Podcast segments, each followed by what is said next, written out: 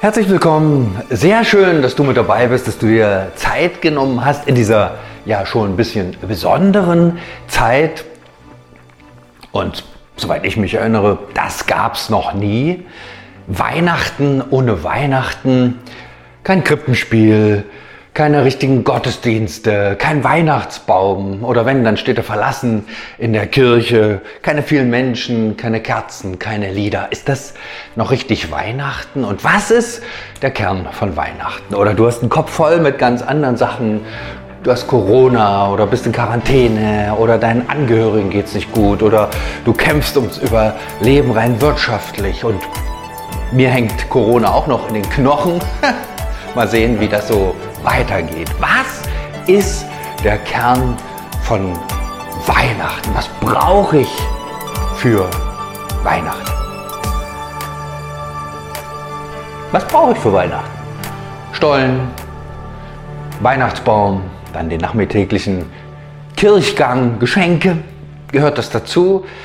Was brauche ich für Weihnachten? Und ich fand einen Satz, ähm, der Weihnachten nochmal so wie ich denke, richtig auf den Punkt bringt. Was ist der Kern von Weihnachten? Und der steht im Lukas-Evangelium gleich ziemlich am Anfang. Und da sagt ein Engel, ein Engel sprach zu ihnen, fürchtet euch nicht, siehe, ich verkündige euch große Freude, die allem Volk widerfahren wird, denn euch ist heute der Heiland geboren, welcher ist Christus, der Herr, in der Stadt Davids. Ganz klassisch, ganz Luther. Und gar nicht so Weihnachtsfeeling. Ne? Weihnachtsbaum, Weihnachtskranz kommt nicht vor. Und man muss sich mal so dieses Setting vorstellen. Wo sagt das? Erstens, Engel ist ja schon ein bisschen ungewöhnlich. Wo wird das gesagt? Nachts, bei den Schafen, bei den Hirten. Naja, und ähm, die wollten ja eigentlich nichts weiter außer die Nacht gut verbringen, möglichst viel Ruhe haben und Ende. Und plötzlich mit einem Knall und Fall bricht da Gottes Welt rein. Damit hatten die nicht gerechnet, glaube ich. Das war überraschend. Und plötzlich, und da heißt es so ein bisschen nebulös, so ein Vers vorher in der Bibel, es umstrahlte sie die Herrlichkeit des Herrn. Oder die Herrlichkeit des Herrn umstrahlte sie. Also auf Deutsch könnte man sagen, da hat es mächtig reingehauen, denn diese nicht so zart beseiteten Hirten fingen an, sich zu fürchten. Also ich glaube nicht, dass sie jetzt Panik hatten oder Angst, aber sie spürten, erstens, die Nachtruhe ist vorbei, aber das noch viel Wichtigere war, äh, hier ist Gott. Und ich vermute, Hirten so ein bisschen hart gesotten am Lagerfeuer, da geht es auch mal ein bisschen äh, speziell daher. Man zieht mal auch vielleicht über Gott, äh, weiß ich nicht, ob die das damals gemacht haben, stellt mir so leidenhaft vor. Aber in dem Moment ist klar, wo diese, dieser Einbruch Gottes da kommt, äh, die Fragen werden jetzt nicht mehr, so, sowas läuft jetzt nicht mehr, sondern Gott ist gegenwärtig. Das ist natürlich ein besonderer Moment, sowas äh, nennt sich, nannte sich früher mal Gottesfurcht. Ich glaube, das ist uns fremd. Ja? Sondern ja, Gott, äh, wir planen, wir, wir bauen Gott heute so mehr so ein in unsere Wünsche, in unsere Vorstellungen, in unsere Grenzen und was Gott darf und was Gott nicht darf. Und das ist mehr so ein, oft so ein Gedankenvehikel, was vielleicht noch die Moral der Truppe hebt. Aber dieser allmächtige, heilige Gott ähm, ist uns eher fremd. Vielleicht den Hirten auch damals, aber in dem Moment ist klar, äh, die Welt Gottes zeigt sich. Und dann äh, dieser Engel und die Hirten ist auch ein bisschen so eine kleine äh, Spannung. Hätten die Hirten, der Engel ja sonst was sagen können, aber was sagt er? Und das ist so das Typische. Er sagt, fürchtet euch nicht, fürchte dich nicht, fürchte dich nicht, habt keine Angst. Ähm, Ganz wichtige Botschaft und das passiert immer wieder, wo so Boten Gottes Menschen begegnen, also diese Welt Gottes einbricht und man plötzlich erschauert und denkt, wow, Gott gibt es ja wirklich. Und Maria, vielleicht das, was gerade sozusagen noch gar nicht so lange her war, da war es so. Und hier auch bei den Hirten. Und mitten in dieser Nacht erleben diese Hirten dieses Licht Gottes, diese Botschaft Gottes. Und was für eine Botschaft kam dann? Da heißt es, es gibt Grund zur Freude, zur großen Freude für euch und alle Welt. Und ähm, ich bin mir nicht sicher, ob die Hirten das so jetzt komplett verstanden haben. Ähm, aber es geht ja noch weiter und dann heißt es, heute ist der Retter geboren, der gesalbte Herr in der Stadt Davids. Hm. War vielleicht immer noch ein bisschen viel, aber die wussten, Gott sagt was, Gott ist da. Ob ich da jetzt alles verstanden habe, hm, Muss vielleicht auch nicht sein, aber es war so eindrücklich für die Hirten, dass sie sozusagen ihre Arbeitsstätte verließen und sich auf den Weg machten. Wird gar nicht erklärt, wie sie es genau gefunden haben, aber sie finden das Kind. Und auf dem Weg denken sie drüber nach und fragen sich, warte ich auf den Retter der Welt?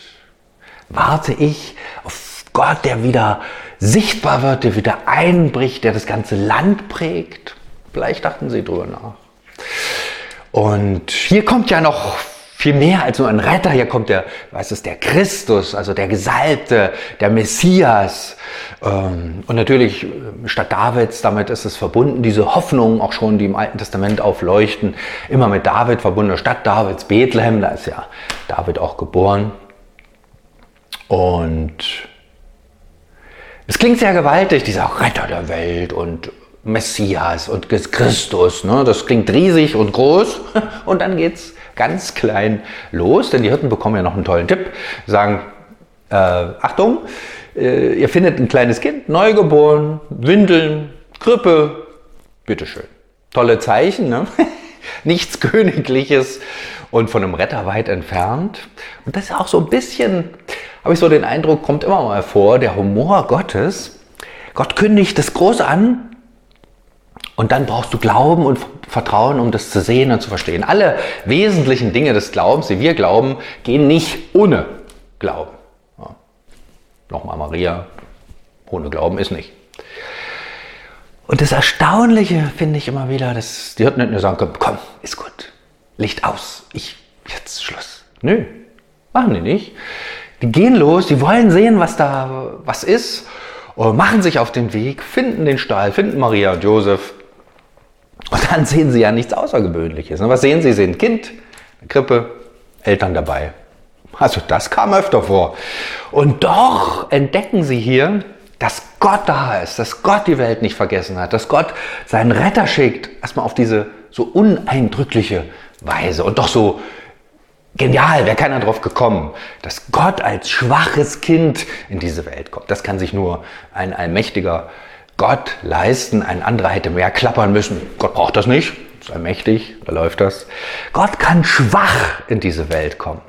Nicht aufdringlich, nicht mm, bedrohlich, sondern als Kind. Ganz einfach in der Krippe. Und Gott sagt dann, du, ich hab dich nicht vergessen. Ich bin da für dich. Und das haben die Hirten irgendwie verstanden. Denn die gehen dann irgendwann wieder nach Hause, ist klar, also nicht nach Hause auf Arbeit. Und das machen die nicht schweigend und ziehen nur so irgendwie, oh, jetzt haben wir es gesehen oder so, sondern da heißt es, sie loben Gott, sie preisen Gott. so ein Trupp Hirten in der Nacht, der da durch die Straßen zog und laut Gott lobte. Ich weiß nicht, ob das die perfekten Sänger waren, aber eins weiß ich, wenn das passiert, wenn die anfangen zu singen und Gott zu loben, da ist was in ihrem Inneren hat sich verändert. Sie haben gespürt, Gott ist uns begegnet. Wir haben es aufgemacht, wir haben das erlebt, wir haben das gesehen, was Gott gesagt hat.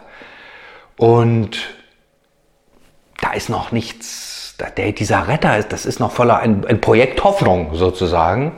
Und keine Ahnung, ob die 30 Jahre später dann Jesus noch erleben konnten, ob die das altersmäßig so hingekriegt haben, ob die wirklich gesehen haben, dass damit Jesus was begonnen hat. Aber hier haben die schon viel verstanden, die haben im Grunde alles verstanden, was Weihnachten ist. Gott kommt in diese Welt. Und er vergisst uns nicht. Und dieser Retter ist ganz anders, als vielleicht die Erwartungen und Hoffnungen waren, aber Gott schickt, Gott kommt selber in diese Welt. Und ja, was mache ich damit? Heute mit dem Engel. Hm.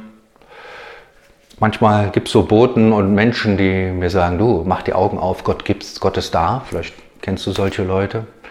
manchmal sind so kleine Momente, die mich da, die so wo ich entdecke, Gott ist real, Gott ist da, Gott ist, begegnet mir ganz persönlich. Vor vielen Jahren erzählt mir einer, saß ganz still in der Kirche, war nichts weiter.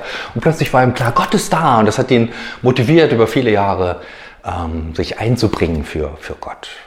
Oder eine ganz andere Sache, ich erinnere mich an eine Kinderbibel. Ja, ist jetzt schon ein paar Jährchen her. Äh, die, die ist, heute wird man sagen, die ist nicht unumstritten, die ist vielleicht auch zu naiv und was, aber es gab keine andere damals und alle Bilder waren mir total vertraut und war ich begeistert, habe das gelesen und da, auch da steht mir diese Szene vor Augen, äh, die Hirten sind da, Maria und Josef, also Maria liegt, äh, liegt da oder sitzt da und der Josef leuchtet so mit der Laterne und die, die Hirten ganz andächtig schauen das Kind an war so ein Türöffner für das Wort Gottes schon als Kind. Fand ich ganz erstaunlich und weiß nicht, wo du so deine Türöffner hast für diese Welt Gottes. Jetzt auch mitten in diesen speziellen Zeiten, wo vielleicht nicht der normale Rhythmus da ist, der normale Gottesdienst oder auch der normale Trubel. Und das kann ja auch eine Chance sein, dass es mal ganz anders ist. Und ähm, wichtig oder bedeutsam finde ich, dass mir aufgeht, Gott kommt in diese Welt. Und die Hirten damals haben das ganz praktisch, ganz drastisch, das waren ja jetzt keine zart beseiteten Theologen oder irgendwie sowas, sondern praktische Männer mit Lebenserfahrung und ähm, ja. Und die sind berührt und die entdecken dieses Kind und sehen, das ist das Heil, das, darin liegt die Rettung. Manchmal wünschen wir vielleicht uns auch einen großen Knall. Mit einmal ist alles anders und Gottes Heil beginnt klein und schwach und oft übersehbar. Und da ist es was Besonderes zu glauben, sage Gott, du bist da. Du bist auch da in meinem Leben. Du bist auch da, wo ich dich gar nicht vermute. Du bist so vielleicht auch übersehbar.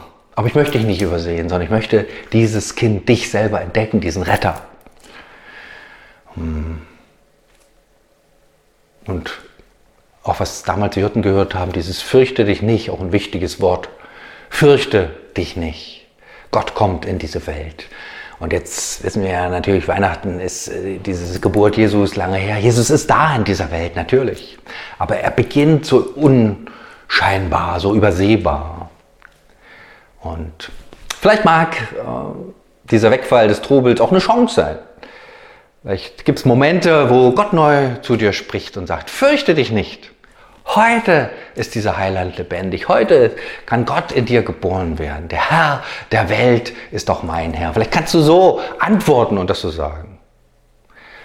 Und das scheint mir der Kern von Weihnachten. Gott kommt in diese Welt. Einige Menschen sehen es und glauben, viele noch nicht.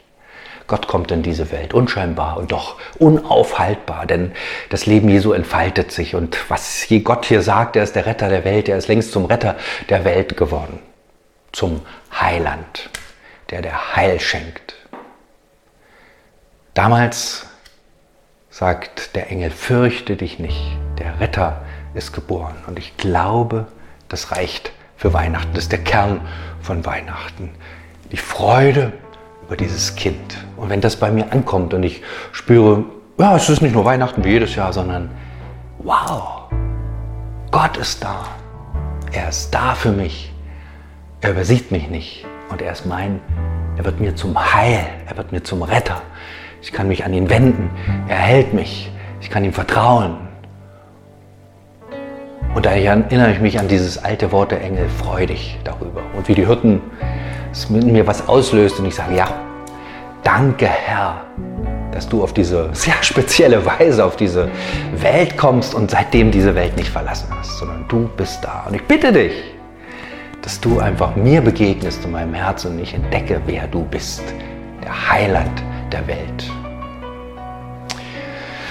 Vater im Himmel, du siehst diese sehr spezielle Zeit, die uns auch ganz schön mitnimmt und bedrückt und wo wir uns fragen, Herr, wie, wie lange geht das, wie wird das? Und ich bitte dich, dass du einfach uns da deine Gegenwart zeigst.